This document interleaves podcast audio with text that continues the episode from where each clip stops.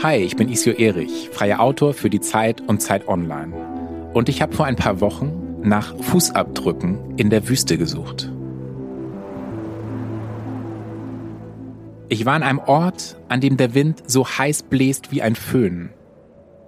Einem Ort, an dem so viel Sand in der Luft hängt, dass der Himmel orange glüht. Ich war in Mali.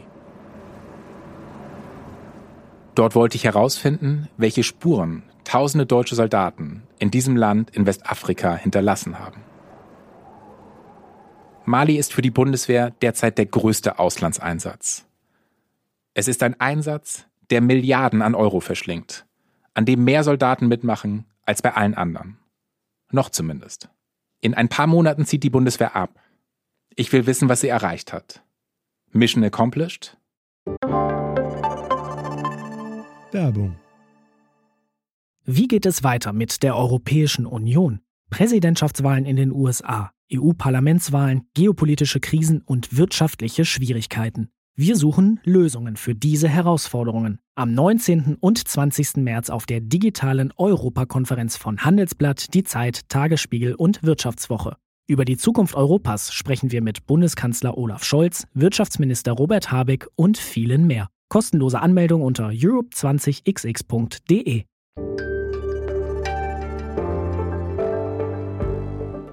Und damit herzlich willkommen zu dieser Sonderfolge von Was jetzt zum Bundeswehreinsatz in Mali. Ich laufe Mitte März durch Camp Castor. So nennt sich die Unterkunft der Deutschen in Mali.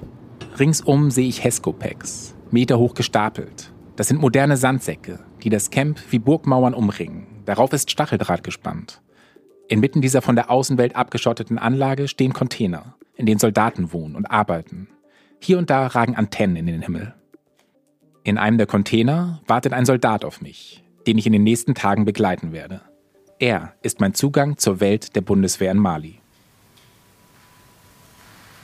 Es ist kühl in diesem Container. Die Klimaanlage rauscht. Der Soldat, 35 Jahre alt, ist sonnengebräunt, hat kurzgeschorenes Haar, breite Schultern, kräftige Hände.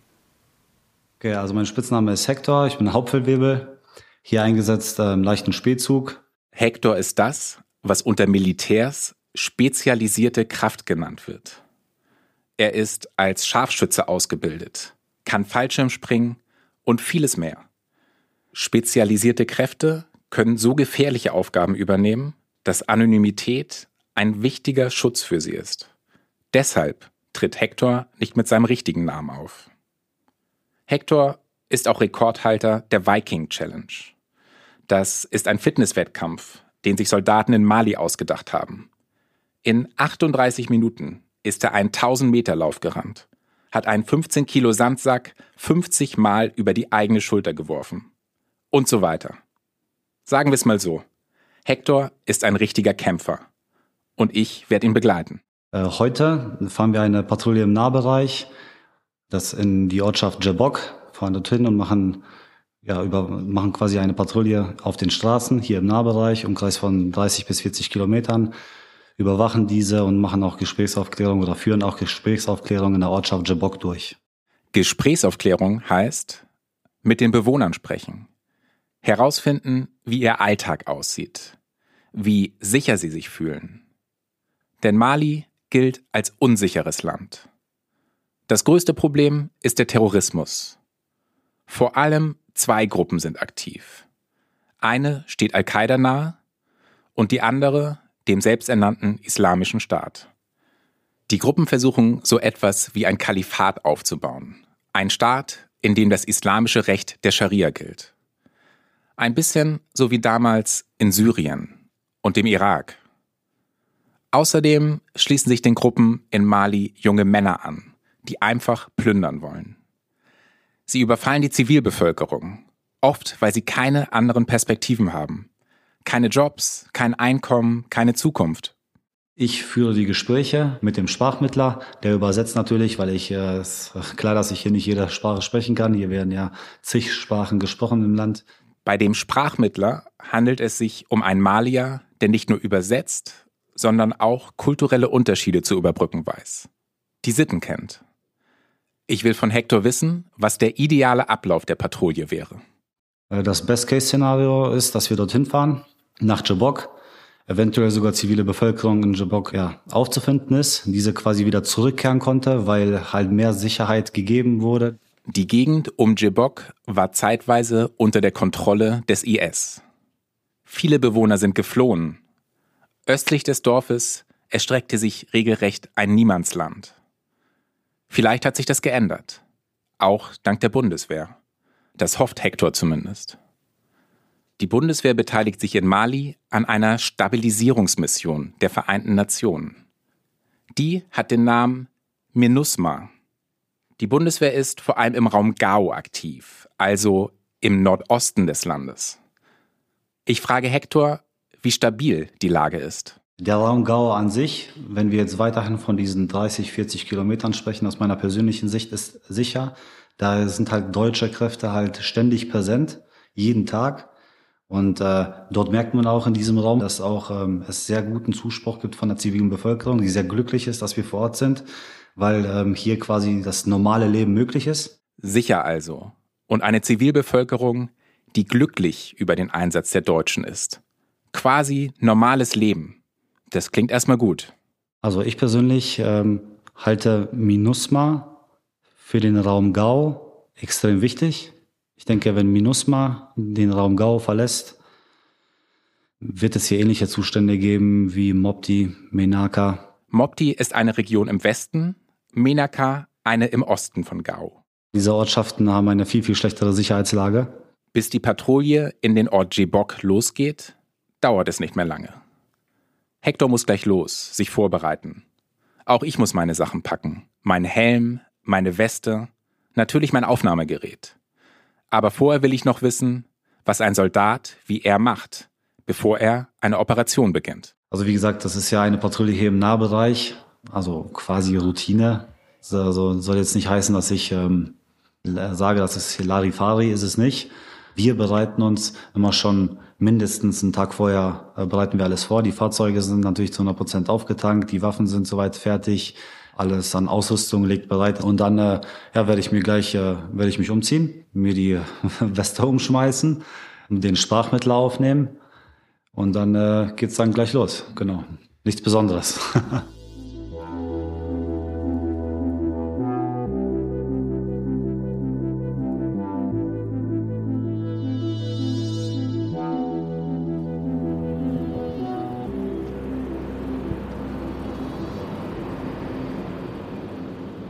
Im Innenhof von Camp Castor fährt ein halbes Dutzend gepanzerter Wagen auf. Typ Igel, Fuchs und Dingo. Die Erde zittert. Alles ist bereit zur Abfahrt nach Djibok. Doch plötzlich. Ein Funkspruch. Hector stellt sich vor seine Männer. Gibt eine Lageänderung, wir fahren nicht nach Djibok. Okay. Die Telatei sammeln sich wohl IS-Kämpfer die eventuell auf äh, Jabok antreten, man weiß es nicht. Es ist eine paradoxe Situation. Hectors Worte von der Routinemission klingen noch in meinen Ohren. All das, was er über die angeblich verhältnismäßig gute Sicherheitslage im Nahbereich Gauss gesagt hat. Wie passt das zusammen? In diesem Moment ist nur eines sicher. Jabok fällt aus. Statt nach Osten will er jetzt nach Süden fahren und dort mit den Menschen reden. Und ich frage mich, wenn der IS in Djibok angreift und womöglich Zivilisten in Gefahr sind, warum fahren wir dann in die entgegengesetzte Richtung? Es ist eine Frage, auf die ich erst später eine Antwort finden werde.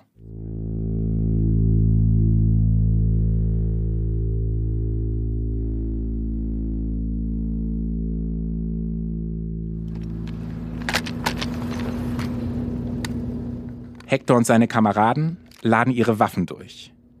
Dann steigen sie in die Fahrzeuge. Alpha. Hier ist Byron, alle Teile Marsch.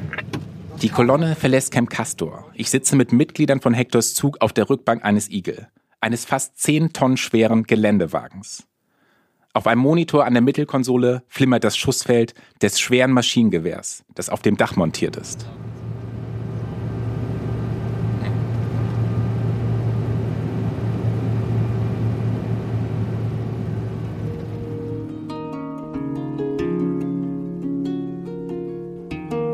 Darauf sehe ich die Landschaften Malis an mir vorbeiziehen.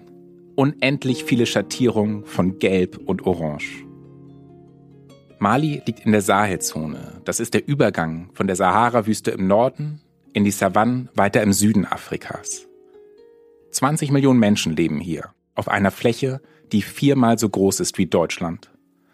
Das Land wirkt karg, unwirklich. Doch plötzlich, nach einer Kurve, kommen die Farben wieder. Alles strahlt in Grün und Blau. Der Niger windet sich durch die Region Gao, der drittgrößte Fluss Afrikas. Eine Lebensader in einer ansonsten eher unfruchtbaren Region. Gao ist wichtig für die Menschen in dieser Ecke des Landes. Also Sie setzen jetzt Kräfte ab. Wir halten im Ort Kobe. Das ist ein paar Kilometer südlich von Gao. Und das Dorf wirkt wie ein riesiger Sandkasten, in dem hier und da Lehmbauten und Mauern aus dem Boden ragen. Und raus hier. Hector steigt aus. Wir folgen ihm. Wir laufen jetzt hier vorne die Patrouille durch die Ortschaft, versuchen mit der männlichen Bevölkerung zu sprechen, äh, ein paar Informationen über das aktuelle Lagebild zu kriegen. Es dauert nicht lange, bis Hector auf Leute trifft.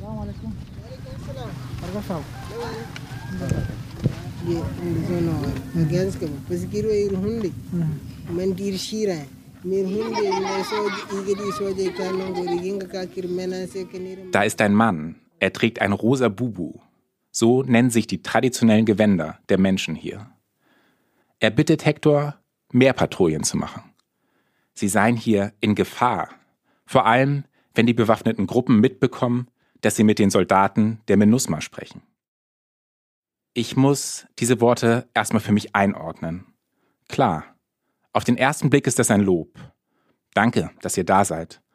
Eure Patrouillen geben uns Sicherheit. Bitte mehr davon. Doch bei genauerer Betrachtung steckt mehr dahinter. Letztlich sagt der Mann auch, wenn ihr nicht hier seid, gibt es keine Sicherheit. Dass wir mit euch sprechen, bringt uns dann zusätzlich in Gefahr. Die Terroristen bestrafen diejenigen, die mit dem Feind paktieren. Und offenbar ist die Bundeswehr derzeit im Zweifelsfall nicht da, um das zu verhindern. Der Mann im rosa Bubu, dessen Namen wir zu seiner Sicherheit nicht nennen, spricht weiter.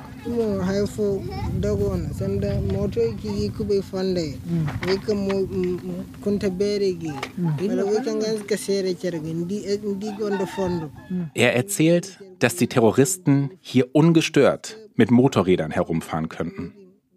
Sie würden ihre Waffen nur unter einer Decke verstecken. Dann bittet er Hector, sie zu stoppen und zu durchsuchen. Doch Hectors Antwort fällt dünn aus. Genau genommen ist es gar keine Antwort, sondern ein Ausweichmanöver. Thank you for the tip. Thank you, thank you. Danke für den Hinweis. Mehr sagt Hector dazu nicht. Wieder so eine bizarre Situation.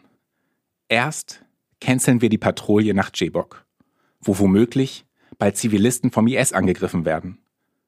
Und dann müssen uns in Kobe Menschen um etwas bitten, was völlig selbstverständlich erscheint. Terroristen, die mit ihren Waffen im Schoß durch die Gegend fahren, zu stoppen. Ich frage Hector, was ist da los? Diese Ortschaft wird schon sehr viel halt patrouilliert. Wir können halt nicht in jeder Ortschaft ähm, täglich präsent sein. Das funktioniert halt einfach nun mal nicht. Ja, das, ist, das sind halt zu wenig Leute äh, in Gau selbst. Und dazu kommt ja noch die Peripherie, die ja auch noch patrouilliert werden muss. Die Bundeswehr ist mit mehr als 1000 Soldaten im Einsatz in Mali. Die Vereinten Nationen insgesamt mit mehr als 10.000. Das ist eine gewaltige Zahl. Für die riesige Fläche Malis aber nicht sonderlich viel. Zumal die malischen Streitkräfte verfügen selbst nur über so viele Soldaten, wie es Polizisten in Berlin gibt. Und trotzdem kommt mir das komisch vor. Gerade wenn die Zahl der Patrouillen so begrenzt ist, müssten sie doch gezielt sein. Müssten sie doch genau dort stattfinden, wo gerade Gefahr droht. Und natürlich müssten dabei Männer auf Motorrädern, die offensichtlich nichts Gutes vorhaben, aus dem Verkehr gezogen werden. Oder etwa nicht? Und äh, der Wunsch, dass man Motorräder kontrolliert, Plan hochnimmt, in Häuser reingeht, das hat er auch äh, geäußert. Wie sieht es damit aus? Ist es überhaupt möglich? Ich frage Hector mal direkt. Der holt Luft, sagt, äh, am besten. Er bricht den Satz ab und bittet mich, das Mikrofon abzuschalten. Damit kein falscher Eindruck entsteht. Hector würde jetzt gern weitersprechen. Doch neben ihm steht ein Presseoffizier. Das ist üblich, wenn Soldaten im Einsatz Interviews geben. Der Presseoffizier greift ein, wenn Worte fallen, die er für problematisch hält. Manchmal interveniert er schon, bevor solche Worte fallen. Dies ist so ein Moment. Die Sache mit den Kontrollen der Motorräder ist kompliziert. Erst Tage später schickt uns das Einsatzführungskommando der Bundeswehr eine schriftliche Stellungnahme. Die Aufgabe der Bundeswehr ist es gemäß Mandat nicht, Durchsuchung durchzuführen, heißt es darin. Die Bundeswehr arbeitet in Mali in den Grenzen des Mandats der UN-Mission. Dabei handelt es sich um eine sogenannte Friedensmission. Soldaten darin, sie werden Blauhelme genannt, unterliegen mitunter äußerst komplexen Regeln. In der Vergangenheit war es mitunter nicht einmal klar, was sie überhaupt dürfen. Die Blauhelme der Vereinten Nationen haben eine lange, ziemlich wechselvolle Geschichte. Uh. Als in den 90er Jahren in Ruanda Angehörige der Hutu Hunderttausende Tutsi ermordeten, griffen die Blauhelme nicht ein. Nicht einmal im Angesicht eines Völkermordes. Sie stoppten auch das Morden im zerfallenden Jugoslawien nicht. Seit diesen Ereignissen haben die Vereinten Nationen ihre Lehren gezogen. Wenn in Mali Zivilisten vor den Augen Hektors und seiner Kameraden angegriffen werden, dürfen sie intervenieren, auch mit Waffengewalt. Die Jagd auf Terroristen allerdings, die ist dem Blauhelm und damit auch der Bundeswehr untersagt. Vom Einsatzführungskommando heißt es dazu noch, die Mandatsinhalte geben nicht vor, Aufgaben der Gendarmerie oder Pharma zu übernehmen. Die Pharma ist das malische Militär. Und so wird mir klar, deswegen sind wir nicht nach Djibok gefahren. Die meist ziemlich überforderten malischen Sicherheitskräfte waren dort angeblich selbst aktiv oder haben es zumindest geplant. Deswegen kontrolliert die Bundeswehr in Kobe keine Motorräder. Deswegen geschehen in Mali viele Dinge, die zunächst einmal ziemlich absurd wirken.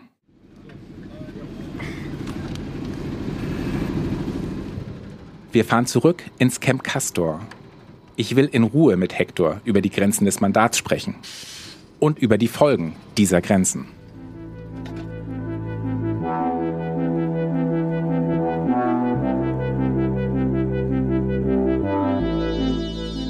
Hector sitzt wieder im kühlen Container und erzählt von mehr Erlebnissen wie diesen. Von Speeren der Terroristen, die jede Bewegung der UN an ihre Gruppen weitergeben. Die können dann geradezu um die Bundeswehr herumtänzeln. Sie können die Zivilbevölkerung angreifen, sie malträtieren, ohne die Konfrontation mit den Blauhelmen riskieren zu müssen. Und die Bundeswehr tut nichts gegen die Speer. Hector erzählt auch die Geschichte eines Terroristen, der sich einer Patrouille ergeben hat und trotzdem freikam. Auch eine Festnahme ist vom Mandat der Bundeswehr nicht gedeckt und die malischen Sicherheitskräfte waren nicht in der Nähe. Natürlich nicht. Wie gesagt, ganz Mali hat so viele Soldaten wie Berlin Polizisten. Und ähm, ja, nach circa 20 Minuten, 25 Minuten Gespräch mit dem Mann kam dann quasi der Befehl von der übergeordneten Führung, dass wir diesen ähm, laufen lassen sollen.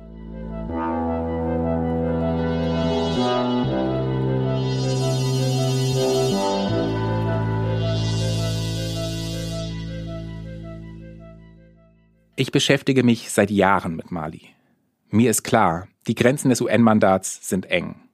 Wie eng allerdings, das verstehe ich so richtig erst jetzt. Und das erklärt viel darüber, wie sich die Lage im Land entwickelt hat. Die Bundeswehr wirkt auf mich wie ein zahnloser Tiger. Oder besser, wie ein Tiger mit Maulkorb. Denn genug Zähne hat sie ja schon. Hector und seine Kameraden sind bestens ausgebildet und den Terroristen mit ihren modernen Waffen überlegen.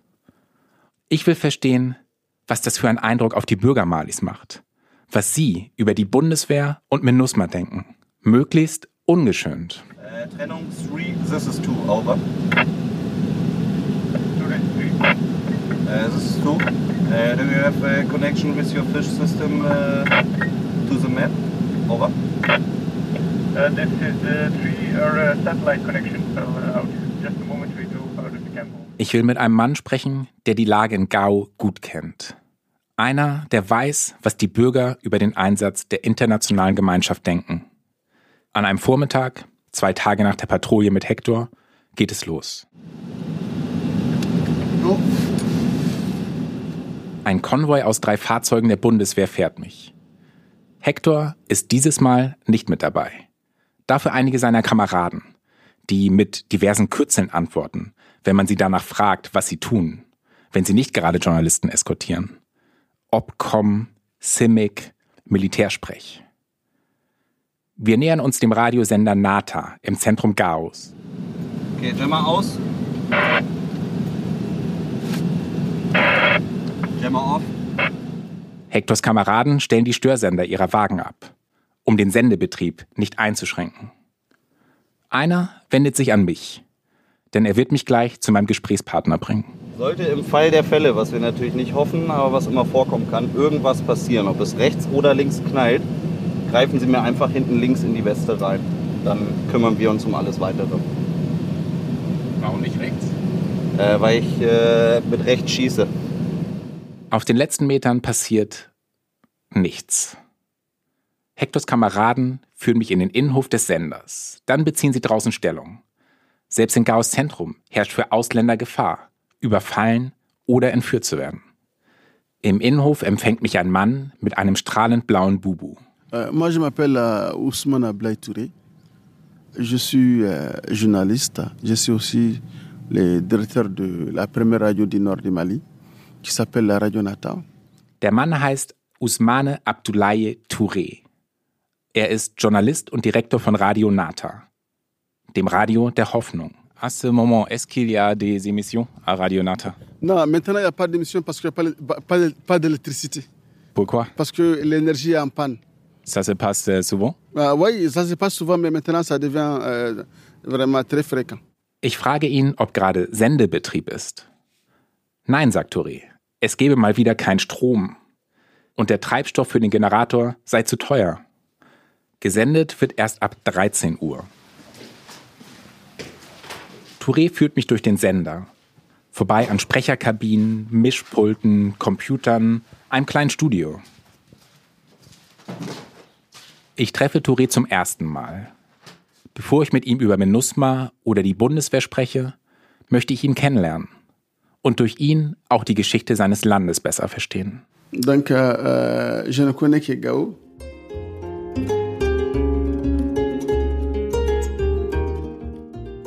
Touré ist 1982 in Gao geboren und hier aufgewachsen. Er kennt nur Gao, sagt er. Und in seiner Kindheit sei das der schönste Ort auf Erden gewesen. Mali galt mal als Vorzeigedemokratie in Westafrika. Als so sicher, dass sogar Touristen aus Europa kamen. Doch weder Demokratie noch Stabilität waren echt. Der Staat in seinen heutigen Grenzen war vor allem eines, eine Fiktion. Nach der Unabhängigkeit Malis von der einzigen Kolonialmacht Frankreich 1960 blieben große Teile des Landes unregiert. Vor allem der dünn besiedelte Norden. Die politische und wirtschaftliche Macht ballte sich in der fernen Hauptstadt Bamako. Das ist die Wurzel des Übels in Mali.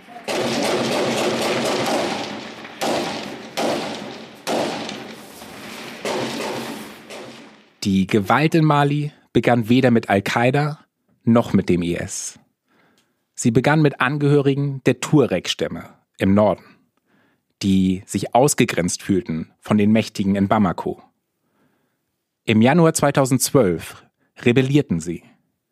Dabei wurden sie von der Nationalen Bewegung für die Befreiung des Azawad, kurz MNLA, angeführt. Azawad ist ein historischer Landstrich, der sich über den Norden Malis erstreckt. On revient maintenant sur l'information du jour au Mali. Ce sont c'est le ces rebelles MLNA qui proclament la sécession euh, du nord du pays. Nous pourrons en parler sur ce plateau avec nous Moussa Ag Al-Sarid. Je prononce bien. Die MNLA nahm eine Stadt nach der anderen ein. und erklärte im April 2012 die Unabhängigkeit des Staates Azawad.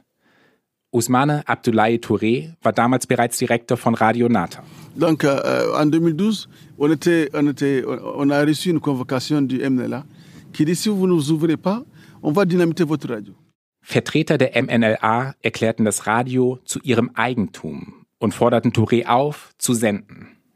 Wenn nicht, dann würden sie den Sender in die Luft sprengen. Touré spricht von einer Zeit der totalen Hoffnungslosigkeit. Denn die MNLA brachte ihnen nur noch mehr Gesetzlosigkeit. So schildert es zumindest Touré. Die Gruppe habe geradezu gebrandschatzt, sagt er. Dschihadistische Kräfte in den Reihen des Aufstandes gewannen schnell an Schlagkraft. Wohl auch, weil viele Bürger von der MNLA enttäuscht waren. Die Dschihadisten gerierten sich als Beschützer von Recht und Ordnung, führten die Scharia ein. So schildert es Touré. Sie schnitten Diebe Hände ab. Touré verboten sie, Musiksendungen auszustrahlen. Und Azawad war den Dschihadisten nicht genug. Sie rückten immer weiter vor. Die damalige politische Führung Malis rief um Hilfe.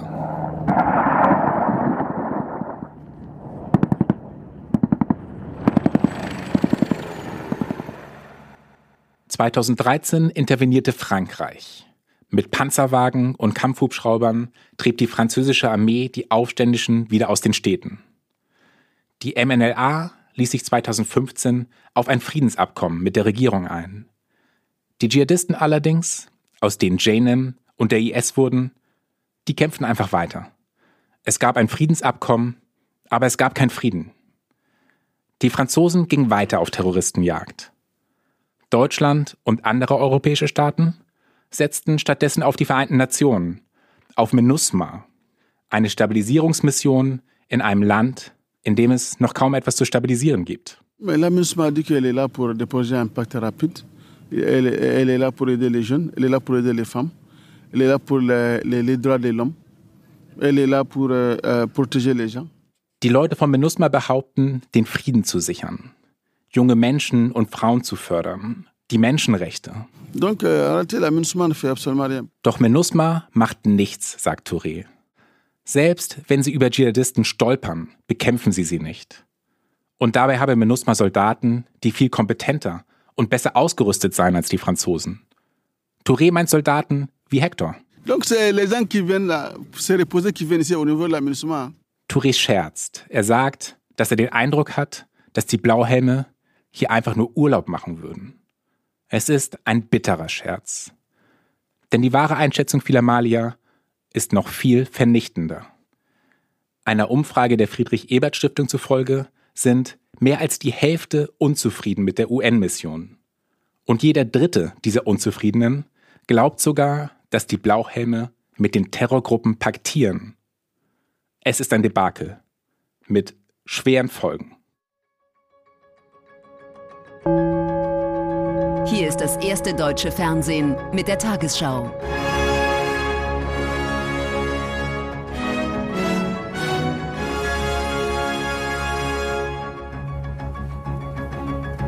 Eine Meuterei von Soldaten im westafrikanischen Mali hat Sorge vor einem Putsch ausgelöst.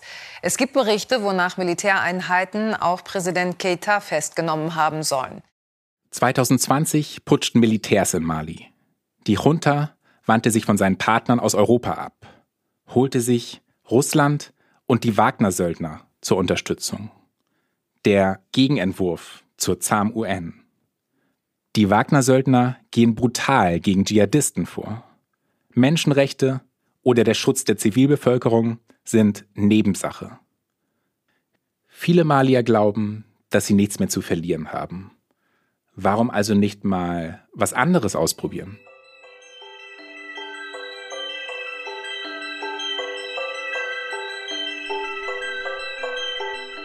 Für etliche Truppensteller von MINUSMA wurde es unter diesen Bedingungen unmöglich, in Mali weiterzumachen wie bisher. Vor allem seit der Invasion Russlands in der Ukraine. Nun steigt ein Staat nach dem anderen aus. MINUSMA droht zu kollabieren. Ce n'est pas une bonne chose. Ce n'est pas une bonne chose pour notre pays. Ce n'est pas une bonne nouvelle pour la paix. Ce n'est pas une bonne nouvelle pour le développement. Auch wenn Touré der MINUSMA vorwirft, nichts zu tun, bedauert er den Zerfall der Mission. Er spricht von Arbeitsplätzen, die an der Mission hängen, von Entwicklungszusammenarbeit, vor allem durch Deutschland. Leider sei Deutschland in Mali in der Rolle von MINUSMA aufgetreten. Eine Rolle, die nicht gut sei für das Land. La, la, la posture, c'est la MINUSMA.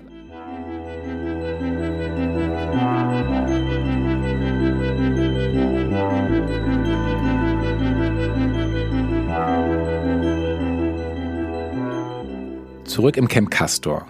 Hector weiß, dass die Leute enttäuscht sind. Ihm geht's ja selbst nicht anders.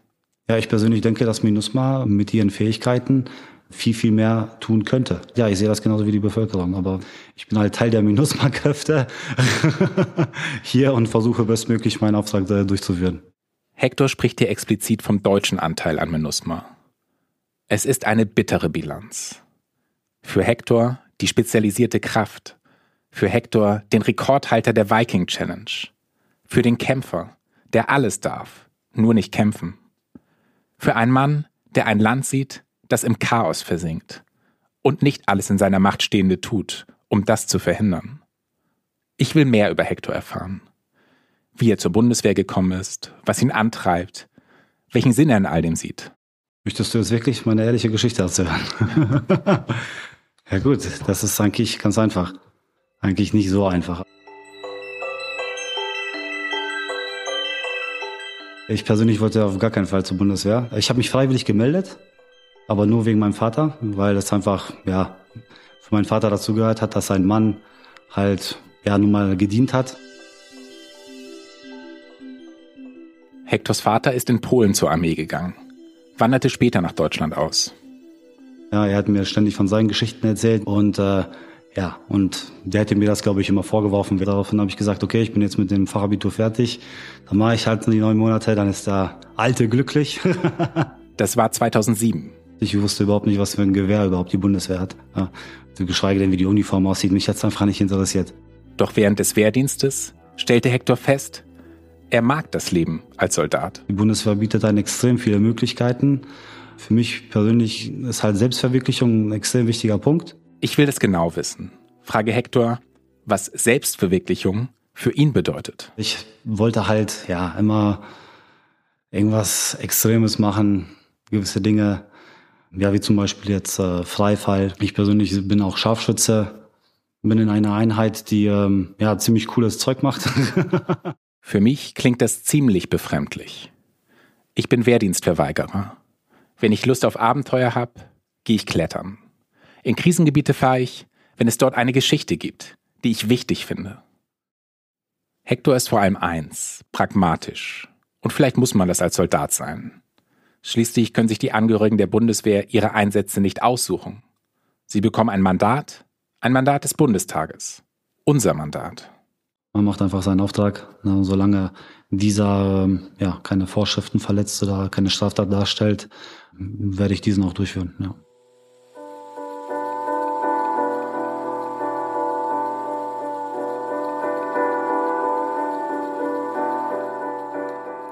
Anders als für Hector ist die Sinnfrage für mich die zentrale Frage, wenn es um den Einsatz der Bundeswehr geht. Schließlich suche ich nach den Spuren, die er hinterlassen wird.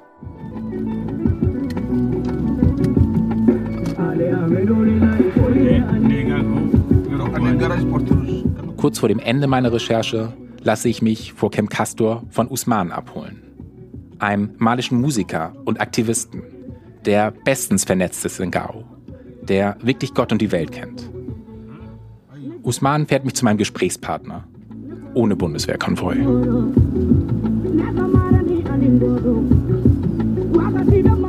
Überall um uns herum fahren Mopeds, doch die Musik ist so laut aufgedreht, dass die Motoren kaum zu hören sind. Wir parken vor einer Lehmmauer. Obendrauf ist Stacheldraht gespannt. Ich sehe ein paar Gebäude, einen silbernen Jeep mit einem riesigen Ersatzrad am Heck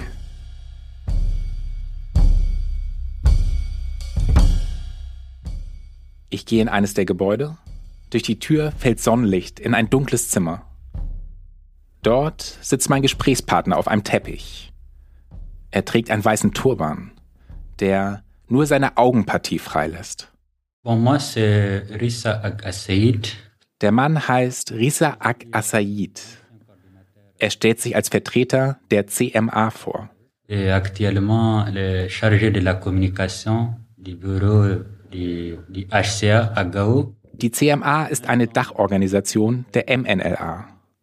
Zur Erinnerung.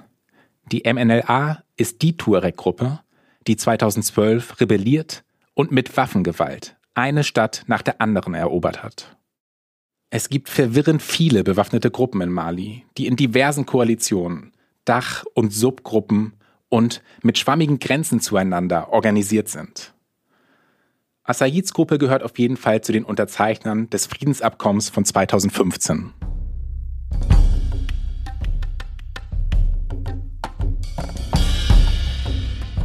Assaid kam 1988 zur Welt.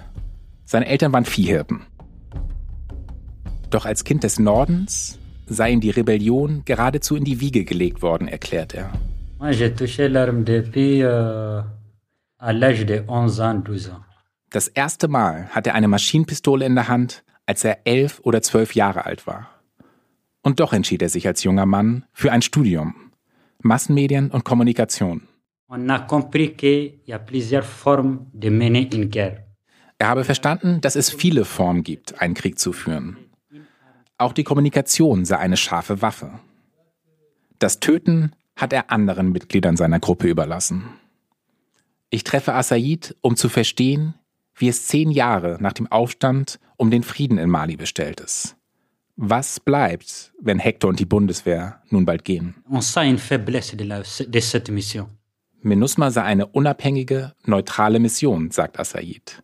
Doch auch er sagt, sie ist schwach. Als wir mit Hector auf Patrouille waren, haben wir einen Eindruck davon bekommen. Doch die ganze Dimension wird erst deutlich, wenn man ein paar Schritte zurücktritt. Niemals zuvor ermordeten die Terrorgruppen in Mali so viele Zivilisten wie im Jahr 2022. Sie kontrollieren ganze Landstriche. Und ihre Gewalt beschränkt sich nicht mehr nur auf den Norden. Sie hat sich ins Zentrum Malis ausgebreitet, in die Nachbarländer Burkina Faso und Niger. Mittlerweile sind die Ableger der Gruppen selbst am Golf von Guinea aktiv. Assaid spricht von einer Niederlage wie in Afghanistan. Il y a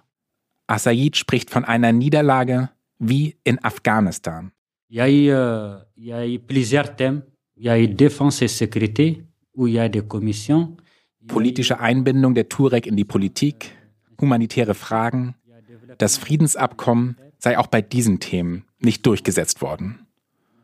Und mit den neuen Machthabern in Bamako, den Soldaten, die 2020 geputscht hatten, werde alles nur noch schlimmer. Das Friedensabkommen sei nicht tot, aber suspendiert. Die Junta müsse jetzt liefern. Und wenn nicht? Euh.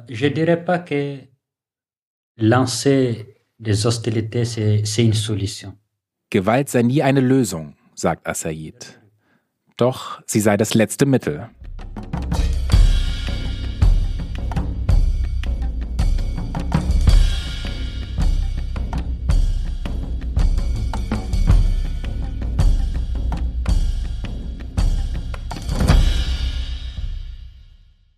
Zehn Jahre war die Bundeswehr nun in Mali.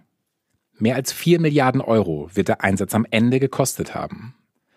Mehr als 25.000 deutsche Soldaten werden vor Ort gewesen sein. Und wofür? Am Ende meiner Recherche fällt es mir schwer, diesem gewaltigen Engagement noch etwas Positives abzugewinnen. Die optimistische Sichtweise ist vielleicht die des einstigen Generalsekretärs der UN, Dag Hammarskjöld. Der sagte, die Vereinten Nationen wurden nicht geschaffen, um uns in den Himmel zu bringen, sondern um uns vor der Hölle zu bewahren. Die Bundeswehr hat Mali nicht den Frieden gebracht. Vielleicht aber hätte sich die Gewalt ohne sie nur noch schneller ausgebreitet. In dieser Lesart hat die Bundeswehr den Menschen etwas Zeit geschenkt. Ein paar Jahre, in denen die Leute zumindest dann sicher waren, wenn gerade eine UN-Patrouille bei ihnen im Ort war. Ein paar Jahre, in denen es möglich war, Entwicklungsprojekte anzustoßen. Pessimistisch gesehen wirkt Mali dagegen nach zehn Jahren so, als wäre die Bundeswehr nie da gewesen. Die Terrorgruppen haben sich ausgebreitet, das Friedensabkommen mit den Tuareg steht auf der Kippe und alles, was bei der Entwicklungszusammenarbeit aufgebaut wurde, könnte bald Al-Qaida, dem IS oder anderen bewaffneten Gruppen gehören.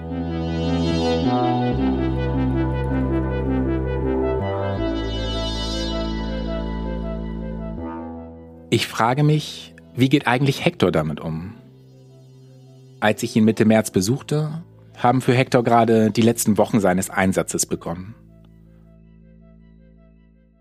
Also mein persönliches Redeployment beginnt quasi jetzt. Und wie geht es ihm, wenn er daran denkt, dass er bald wieder in Deutschland sitzt, während Mali womöglich endgültig im Chaos versinkt? Ja, natürlich, dann hat man da irgendwo, äh, entwickelt man eine Empathie doch kaum sind diese Worte gefallen, kommt wieder der pragmatische Soldat durch. Das Leben geht weiter und meine Familie nimmt mich auch in Anspruch und äh, da bin ich dann eher mit dem, dem zu 100 Prozent mit dem Kopf da und äh, gucke nicht jetzt die ganze Zeit nicht ja, nur nicht die Nachrichten, was gerade jetzt hier in Gao los ist, weil damit schließe ich dann tatsächlich ab.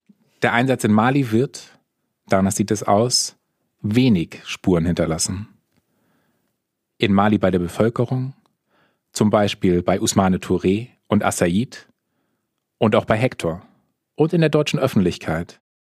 Die hat ja auch bisher kaum Anteil an den Ereignissen genommen. Immer gab es was Wichtigeres. Trump, Putin, den Alltag. Auf den freut sich auch Hector am Ende seines Kampfes. Am Ende eines Kampfes, in den Grenzen eines Mandats, das so eng ist, dass er, Hector, kaum hineinpasst. Meine Frau, insbesondere natürlich mein Sohn, ist klar, der ist jetzt sechs Jahre alt, auf den freue ich mich natürlich extrem. Auf meinen Hund, ja, auf, ja, auf das ganze normale Leben, nennen wir es jetzt einfach mal, ne? Genau. Und das war sie, unsere Spezialfolge von Was jetzt zum Abzug der Bundeswehr aus Mali. In den nächsten Tagen wird im Bundestag das letzte Mali-Mandat beraten, das Auslaufmandat. Es sieht vor, dass der Abzug am 1. Juni beginnt. Spätestens ein Jahr danach soll dann der letzte deutsche Soldat das Land verlassen haben. Und die Zustimmung des Parlaments gilt als ziemlich sicher. Die Opposition wünscht sich gar einen noch schnelleren Ausstieg. Ich hoffe, dass Ihnen die Folge gefallen hat. Und wenn Sie mir Feedback dalassen wollen, machen Sie das bitte. Sie erreichen die Was Jetzt Redaktion unter der Mailadresse wasjetzt@zeit.de. Ich bin Isio Erich und würde gern noch folgenden Menschen danken.